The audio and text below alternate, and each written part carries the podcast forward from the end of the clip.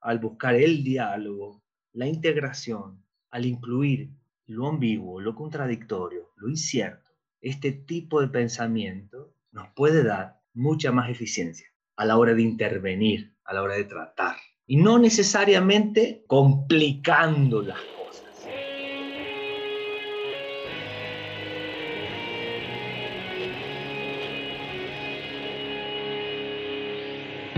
Bienvenidos a Volver al Futuro Podcast, donde platicamos con las mentes que nos impulsan a crear el nuevo paradigma de salud y bienestar, conducido por Víctor Sadia.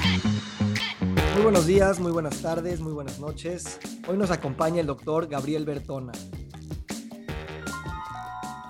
El doctor Gabriel Bertona es médico cirujano por la UNAM y tiene certificaciones en acupuntura, moxibustión, programación neurolingüística, plantas medicinales, biomagnetismo, homeopatía, nutrición integrativa, Qigong y psiconeuroinmunoendocrinología. Además de atender pacientes, ahora está haciendo su doctorado en pensamiento complejo.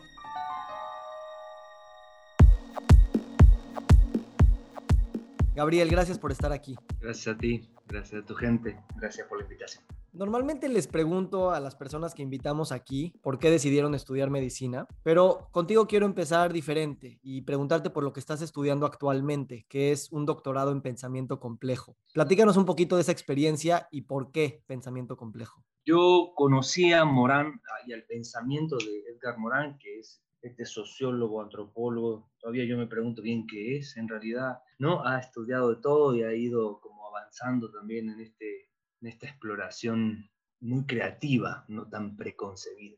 Entonces, conocí a Edgar Morán desde la, cuando me puse a estudiar la teoría sistémica, de la terapia familiar, ¿sí? que forma parte de uno de los, de los fundamentos de esta formación. Y mm, siempre su manera de, de pensar y de proponer esta urgente necesidad de, de cambiar nuestra manera de abordaje de la ciencia, de la vida, esta utilización del saber de las ciencias de la complejidad más dura en áreas humanas, sociales, eh, siempre me llamó mucho la atención. Por esto mismo Morán ha sido muy criticado y a mí me parecía su mejor virtud.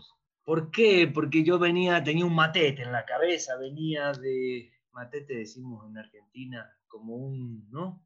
una cosa ahí como, como muy mezclada, muy ecléctica, muy diversa, y Morán eh, me sirvió y me sirve como una estructura en donde toda esa diversidad, contrariedad, todo ese eclecticismo puede caber. Creo que elijo el doctorado porque puedo a partir de esta manera de pensar la ciencia y la vida, la realidad, ordenarme y dirigir con mucha más firmeza, claridad, mi propia aventura, mi, propio, mi propio descubrimiento previo.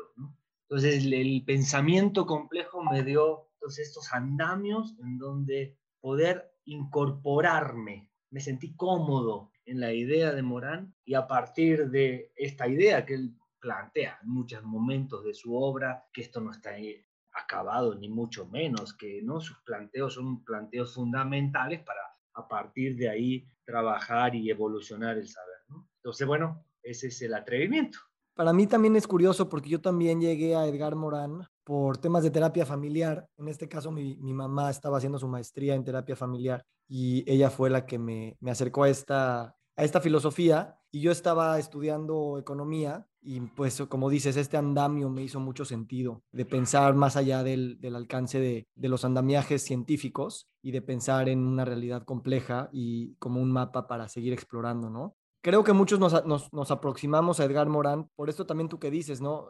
Mucho de tu movimiento es el, el síntoma y su función, ¿no? Y yo creo que Edgar Morán ha sido un buen diagnosticador de síntomas y si bien todavía no tiene una teoría totalmente acabada, al menos nos está ayudando a poner la mayor atención al síntoma de este pensamiento reduccionista científico lineal y nos está ayudando a abrir nuevas posibilidades, cosa que en salud cada vez hace más sentido. ¿Cómo ves tú ahora que estás haciendo tu doctorado esta idea de que como médico estás tomando el doctorado? ¿Cuántos médicos hay eh, aprendiendo eh, pensamiento complejo? ¿Y qué aportaciones haces tú desde la medicina con tus compañeros que presumo vienen de otras este, ciencias sociales? Sí, sí, no, la mayoría son de otras ciencias sociales, médicos no hay tantos, pero bueno, vemos algunos, en realidad es muy social, es muy humanística, es muy educativa. Esta es la gente que más se, está acercando al, doctorado. Creo yo que hace falta más médicos, que hace falta más apertura del médico a integrar en su mirada, en su práctica, otras miradas, otros, otros saberes, otras perspectivas, ablandando un poco la fragmentación esta, ¿no? esta fragmentación que a veces incluso desde afuera raya mucho en lo soberbio, en lo ridículo. Entonces, este, creo, que creo que hacen falta más médicos. Me da la impresión de que muchos médicos en general no es de que nieguen que la realidad social o la realidad emocional o la realidad cultural tengan una injerencia en la enfermedad, pero me da la impresión que a veces es como, bueno, sí, sí influye, pero lo importante aquí es la biología y la química y la genética, ¿no? Y entonces se pierde esa riqueza que realmente esos análisis más integrales les puede dar. ¿Cómo tú te fuiste dando cuenta como médico conforme fuiste aprendiendo que pues realmente esas cosas no son menores, ni el mundo emocional, ni el social, ni el económico, ni el cultural dentro de lo que genera o no genera salud? Claro, creo que esto nos me da pie para, para hablar de este problema en el seno de la práctica médica, que es la reducción de la práctica médica solo a la intervención farmacológica o quirúrgica. Esto es, es como ser médico, intervenir, es intervenir a través de este tipo de intervenciones, ¿no? medicamentos o cirugías. Y esto ha sido paulatino en los últimos años, ¿no? la práctica médica, aunque la teoría médica es una cosa, y la teoría médica obviamente no dice esto, esto no, no es la teoría médica, el saber médico está es el modelo biopsicosocial, el saber médico, no, el saber médico, la teoría médica incorpora, eh, reconoce este, la integralidad, la complejidad y la necesidad del abordaje multidisciplinario. Esto lo sabemos todo, pero en la práctica no ocurre, no ocurre tanto. Me explico, se hacen esbozos. Tenemos una industria farmacéutica que no invierte en prevención no invierte en investigación en tratamientos multidisciplinarios, no invierte en investigación en tratamientos incluyentes, invierte solo en investigación básica de fármacos que convengan al negocio para el tratamiento. Entonces, ¿me explico? Entonces, este, esto genera un enorme sesgo porque la lana, el dinero, eso que mueve ¿no? a los hospitales, a los médicos, a la investigación, a la generación de riqueza, eso que mueve el aparato de la industria y del mercado de la salud, está en torno, está focalizado solo en, la, ¿no? en el medicamento y en la cirugía. Entonces genera un enorme sesgo a la hora de la intervención y la posibilidad de crear un sistema médico para nuestra gente. Esto es un, un terrible problema de la medicina, que la medicina o los médicos no queremos ver ni queremos abordar. Nos hacemos tontos, sí lo sabemos, pero bueno, pero es lo que hay, es lo que se puede, para que te des una idea de, la envergadura del problema. Hoy mucha gente de 60, 70 años con buenos cargos públicos, con buenos sueldos, que están considerados buenos sueldos, ya no puede pagar más su sistema médico de salud. Tenemos un modelo de atención médica cada vez más elitista que puede pagar cada vez menos gente, ¿no? ¿Me explico? Una súper este, ingeniería tecnológica, médica, súper especializada, con medicamentos súper cada vez más específicos y maravillosos que solo puede pagar el 5% de la población. Entonces los seguros de gastos médicos para la mayoría de la población son impagables. Entonces, ¿a qué accede, a qué accede la gente? Pues a lo que se puede lo que se puede en nuestro sistema de salud pública.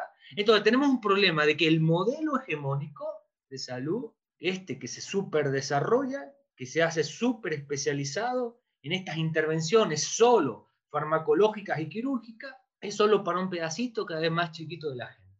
Y el resto, bueno, No, pues ahí que Dios nos dé, no, que Dios nos ayude. explico? Este es un problema serio, serio, de todos los días, de la práctica médica de todos los días. Em, poco abordaje, poca sensibilidad, me explico, poca intencionalidad de cambio. Y sin embargo, me gustaría dar un punto adicional que, no sé si estés de acuerdo, pero cuando damos esta crítica pareciera que la respuesta debería de ser cómo darles acceso a las personas con menos recursos a los, a los servicios de salud, lo cual claramente es deseable. Pero también, y como tú lo expusiste en una carta que se mandó al presidente hace un par de meses, este, los costos de las enfermedades crónicas eh, son exorbitantes. La inversión que le podríamos poner a temas de prevención, que es mucho más barato y mucho más efectivo, podría evitar esas enfermedades y esos costos y tal vez valdría la pena que en vez de tratar de meter a tanta gente al sistema de salud, pues tratemos de que eviten el sistema de salud en primer lugar. Lo que, lo que nos lleva al tema de la prevención es una palabra que a mí en particular creo que ya la decimos mucho y ha perdido el peso que todos quisiéramos que tenga y por eso empezamos a hablar de una palabra que también mencionas tú, que es la salutogénesis, ¿no? Y cómo esto a nivel, dentro del, del marco del pensamiento complejo y de saber que,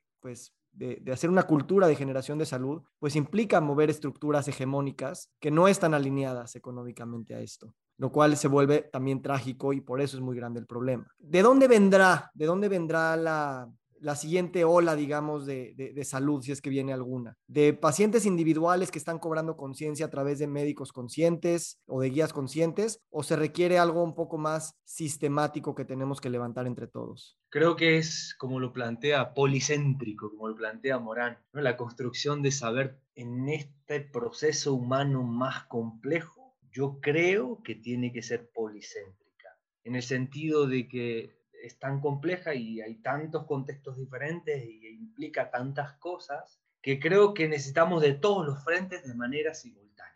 ¿Me explico? Y tenemos que atrevernos a ver muchos modelos funcionando de forma sinérgica y hacerlos conversar. Esta posibilidad de sentarnos a conversar diferentes modelos, porque claro, sabemos hoy que mucha de, esa, de ese beneficio, de ese modelo hegemónico solo accesible para muy poca gente, es innegable. El beneficio de una muy buena cirugía traumatológica en un accidente es innegable. El beneficio de una colocación de un stent ¿no? para una arteria que está al 90% tapada es innegable. No sé quién negaría el beneficio de eso, quizás lo haya, pero tiene un momento de aplicación y tiene un beneficio nadie niega. Ese centro de construcción del saber es necesario, pero son necesarios muchos otros a los que no le estamos dando el, merecido lugar y la merecida prioridad.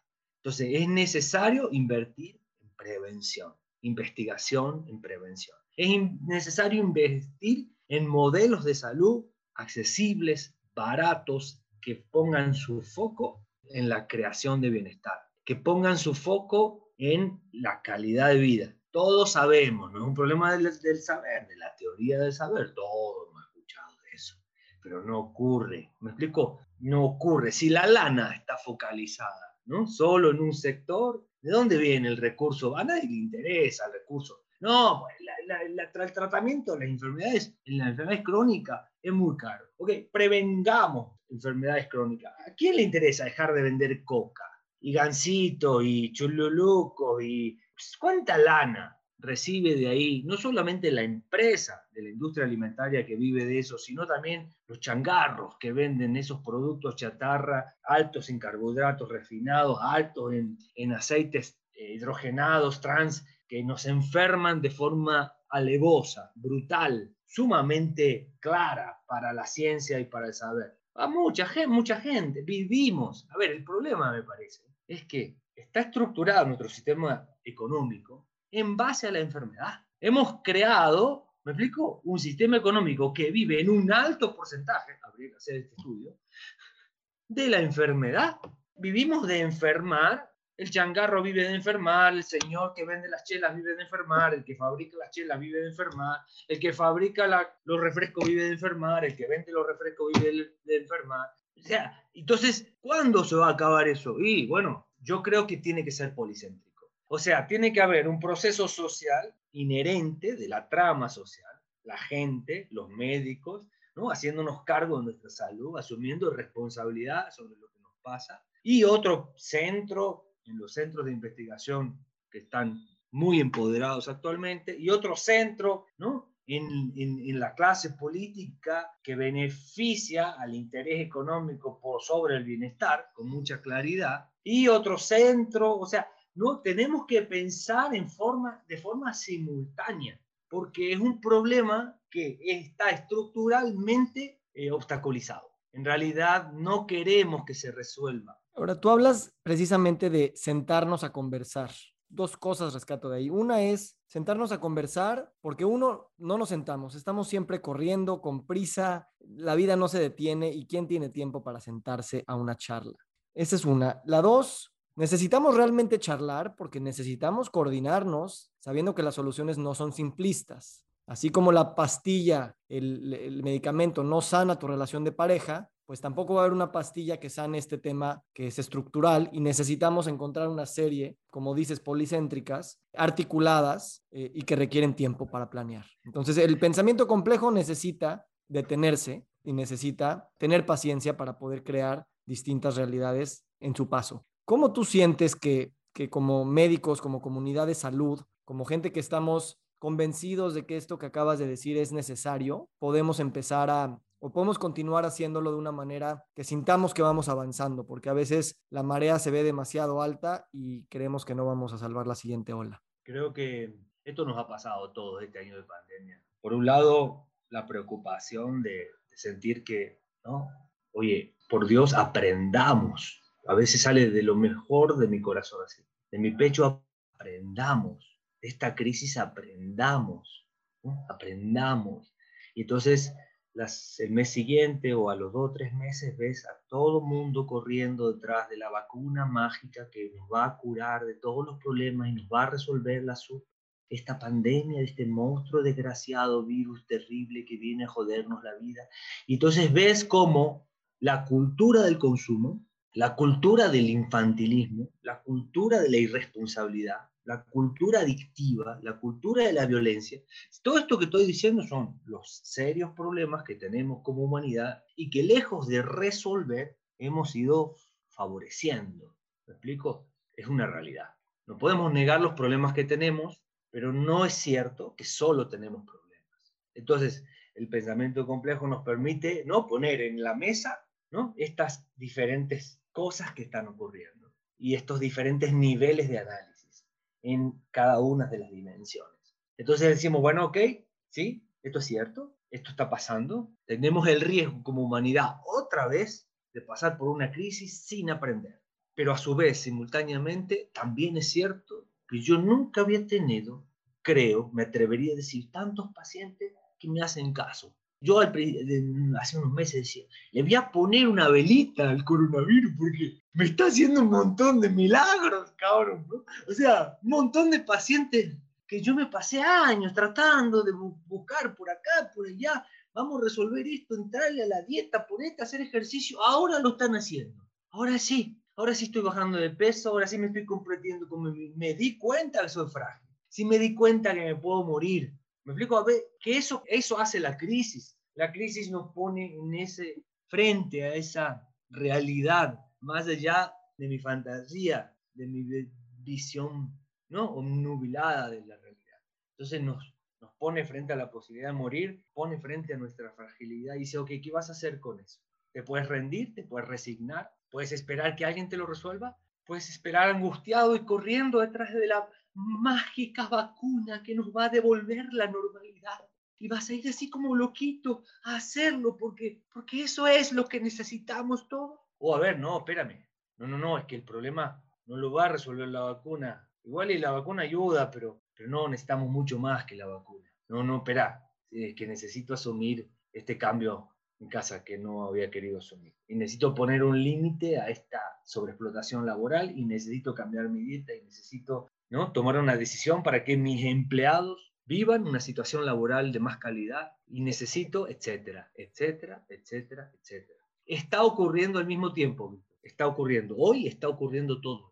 Esto me recuerda una reflexión que tenía hace poco de cómo la, la medicina también ha patologizado el dolor y no queremos sentir dolor y sabemos que estar entre mundos, sabemos que estar en el proceso de cambio, en el proceso de crisis, pues obviamente es incómodo y duele, Y de alguna manera nuestra cultura consumista y farmacológica, pues es no, el dolor no debe entrar y por eso hay muchas distracciones, muchos productos, muchos alimentos, muchos medicamentos que te van a quitar el dolor porque tú no deberías de tener ningún dolor ni incomodidad. ¿Cómo es en esta comunidad de gente cambiante, de, los sanantes, de, de pensamiento complejo, que sabemos que tenemos que estar también en incomodidad como parte fundamental de este proceso de conocernos y de reinventarnos, sabiendo que es a través del dolor y de, estar en estas situaciones de análisis incómodo y de afrontar, y ahorita te voy a preguntar sobre el tema de la muerte precisamente, para poder entrar a una siguiente fase donde no tengamos que desechar estas emociones que son incómodas, eh, obviamente.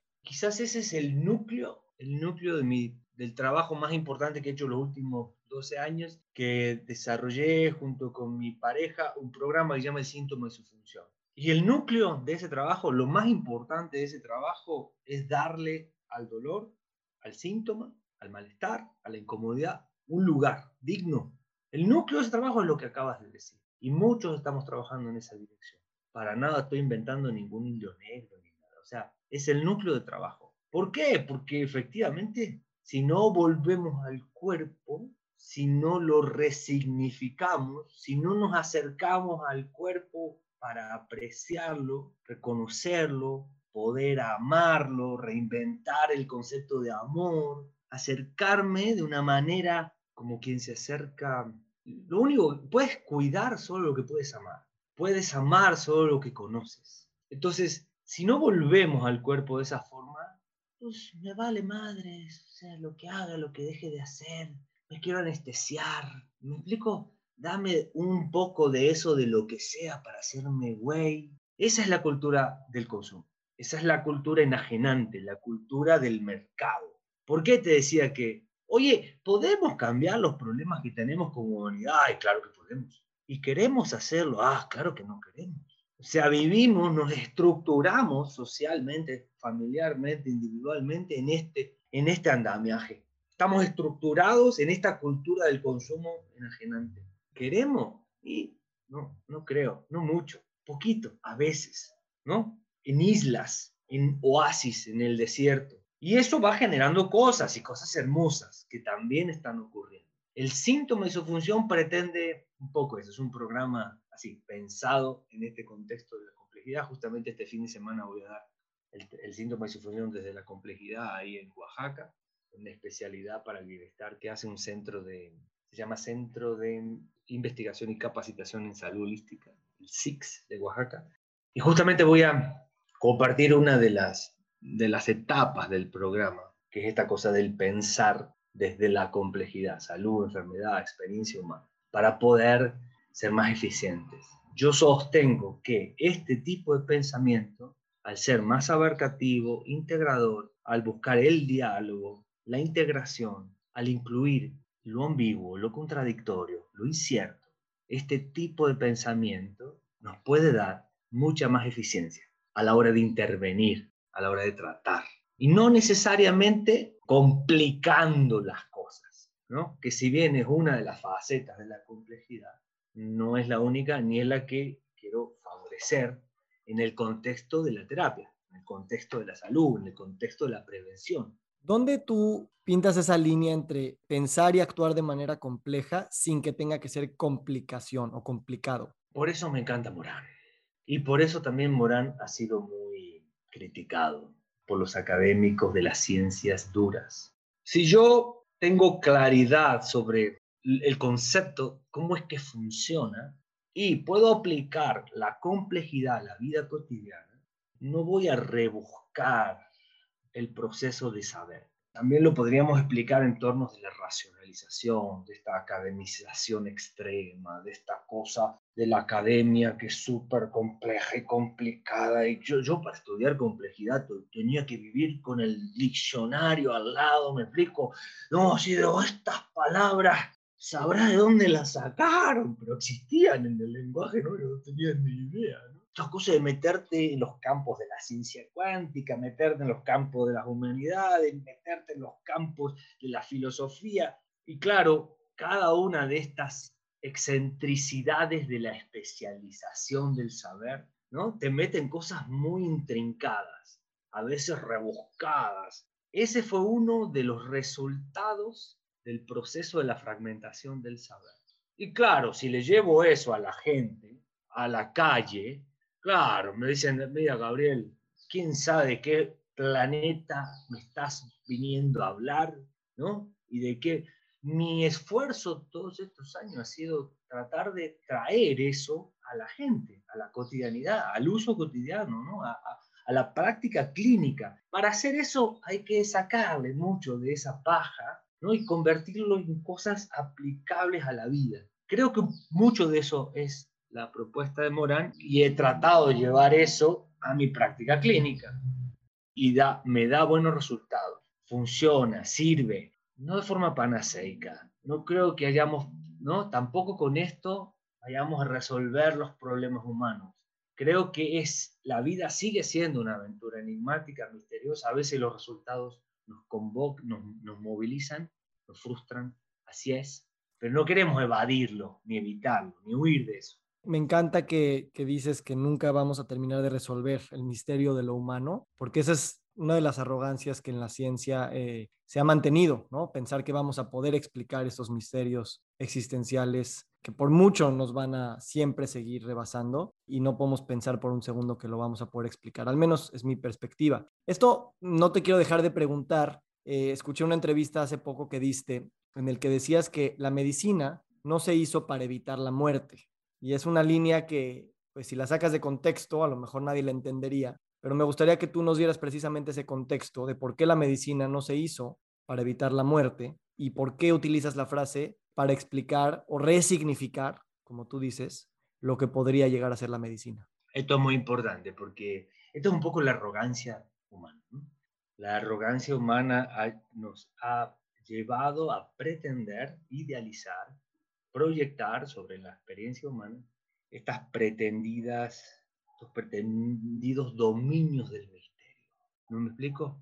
Entonces perseguimos eh, con mucha arrogancia el, pretendido control sobre la naturaleza, sobre la vida, suponiéndonos en esta escala jerárquica que nosotros inventamos, que obviamente no existe en la naturaleza como tal, de, ¿no? de sabernos o suponernos arriba. Entonces, de esta cosa del poder humano y de esta especie humana que controla y domina la especie y a los demás seres. Entonces vamos a ¿no? lograr que la gente no se muera, vamos a resolver todas las enfermedades, vamos a ir más allá y vamos a hacer, no vivir para siempre.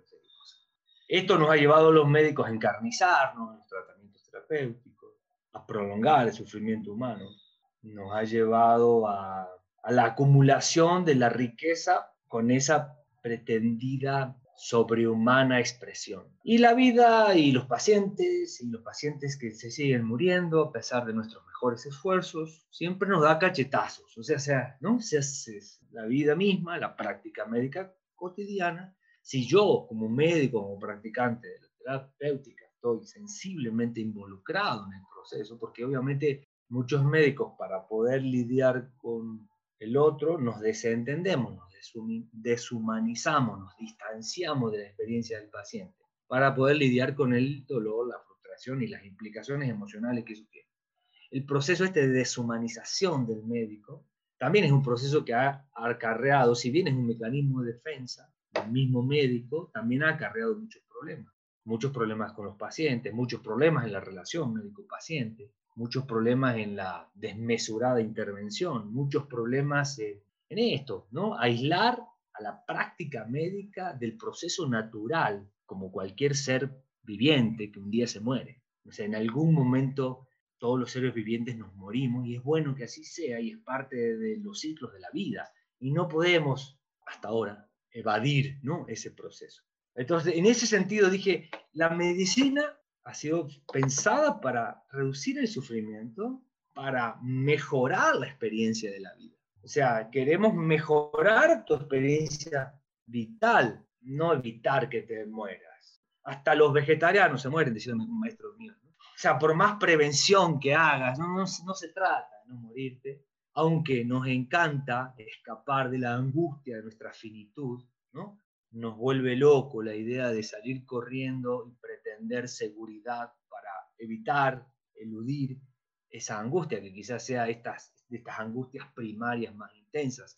Si me voy a morir, si algo hizo el coronavirus fue traernos al presente con mucha rudeza esta posibilidad nuevamente, ¿no? Entonces, no creo que se trate, y habrá médicos que así lo practiquen, ¿no? Pero no creo que se trate de, evitar la muerte, sino más bien de honrar la vida, florecer vivos mientras estemos vivos, y yo digo y creo que morir con dignidad, ¿no? O sea, lo mejor que podemos hacer por el sufrimiento humano es honrarlo, darle un sentido. ¿Cómo puedo dignificar el proceso de un paciente que pasó por un proceso de mucho sufrimiento, convirtiéndolo en saber, multiplicándolo para, para que otros lo hagamos mejor? Muchos de nuestros pacientes han muerto en ese proceso y los hemos acompañado y nos hemos muerto con ellos, en un sentido metafórico, convirtiendo esa experiencia en oro, en ideas, en posibilidades, en aprendizaje para hacerlo mejor cada vez. Esa posibilidad que nos da la muerte, yo digo que la muerte es un don, es un don poderoso, del que podemos abusar a través de los procesos destructivos, violentos, a través de todo lo que es la cultura de la guerra, abusa de muerte como un magneto atrayente, ¿no? A través de ese, porque finalmente la posibilidad de destruir y morir nos da poder, mm, de alguna manera nos seduce, ¿no? Esta cosa terrible del amor por la guerra. Este, la muerte es un don que podemos dignificar, que podemos usar para crecer, que podemos usar para florecer. Así, como haces como un árbol que se pudre y se entrega a la tierra y se convierte en abono para lo que viene, para que la vida siga. Me encanta esta reflexión y desearía mucho que que todos los profesionales de la salud, si no es que cualquier estudiante de cualquier tema, pues aborde precisamente la pregunta de la muerte y en el contexto de la medicina es no solo relevante, sino necesaria para seguir conduciendo pues el camino al que la medicina va, va a seguir avanzando. Como médico cirujano tradicional, eh, después llevaste una educación, que muchos llamarían alternativa, holística, ¿no? Has hecho programación neurolingüística, enneagrama, homeopatía, osteopatía, biomagnetismo, neurociencias cognitivas, iridología, nutrición integrativa, medicina china, en fin, cosas que no son tradicionalmente lo que un médico va a querer este, especializarse. ¿Cuál ha sido esa experiencia tuya de tener esta amalgama de tantas cosas eh, diversas? ¿Cómo te han cambiado a ti como persona? ¿Y qué le dirías a estos médicos que tienen curiosidad de salirse del canon y seguir estudiando pues, cosas que, entre comillas, son alternativas y que lo haga con, con convicción y no con miedo o con, eh, sobre todo, vergüenza al, al, qué dirán los demás, ¿no? Mira, yo creo que, yo, yo diría que incluso, siempre lo digo, yo empecé al revés, yo empecé a, yo aprendí a curar y acompañar enfermos con primero con el ejemplo de mi madre, que se dedicaba a las ciencias de la salud y hacía rehabilitación, entonces estuve en contacto con enfermos, camillas y sillones de rueda desde muy chiquito, y después con practicantes de la medicina tradicional, con chamanes, con curanderos. Yo, yo me acerqué a la, a la medicina y empecé a tratar médicos desde otro lugar.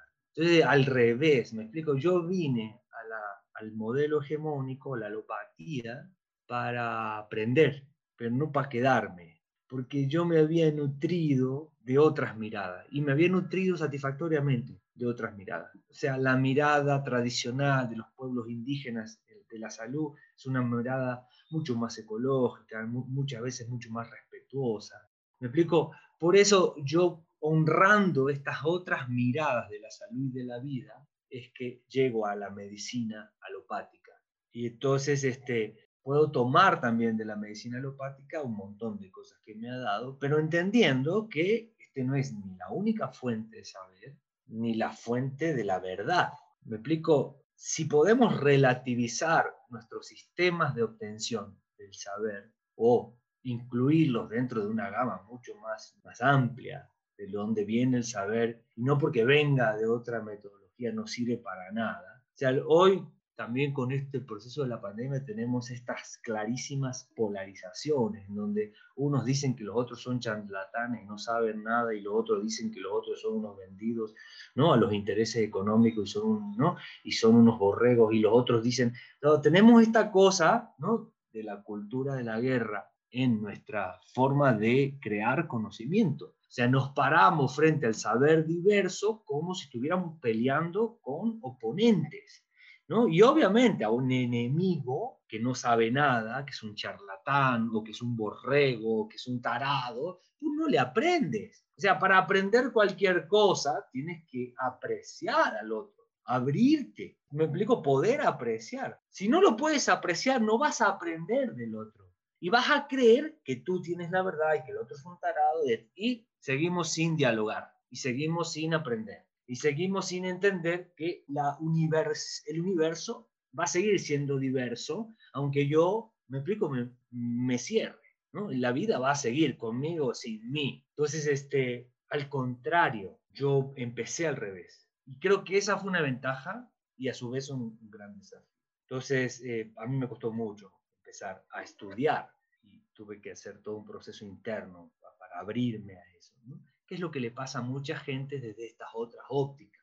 Por eso creo que desde todos los lados tenemos que estar dispuestos a escuchar y estar dispuestos a este, valorar al otro, aunque sea diferente de mí, aunque crea distinto que yo. Si no logramos esa disposición, va a ser muy difícil aprender y va a ser casi imposible dialogar. Eh, a partir de ahí, claro, te das cuenta que hay ciencia en todos lados. Por ejemplo, muchos médicos siguen diciendo, ¿cómo? Medicina china, eso es un cuento chino. Y claro, y te das cuenta que los libros de medicina, hoy, hoy, hay un montón de ciencia en la medicina china, ¿no? Y hay cientos y cientos de estudios de investigación súper serios en medicina china. ¿no? Hoy la medicina china es mucho más científica que muchas otras ramas del saber. ¿Me explico? Porque los chinos se han ocupado de eso. Pero quien no sabe y mira desde afuera, así como, no, esas son loqueras, bueno, no se entera de eso. ¿no? Hoy hacer, trabajar con plantas medicinales y ya no es una experiencia empírica.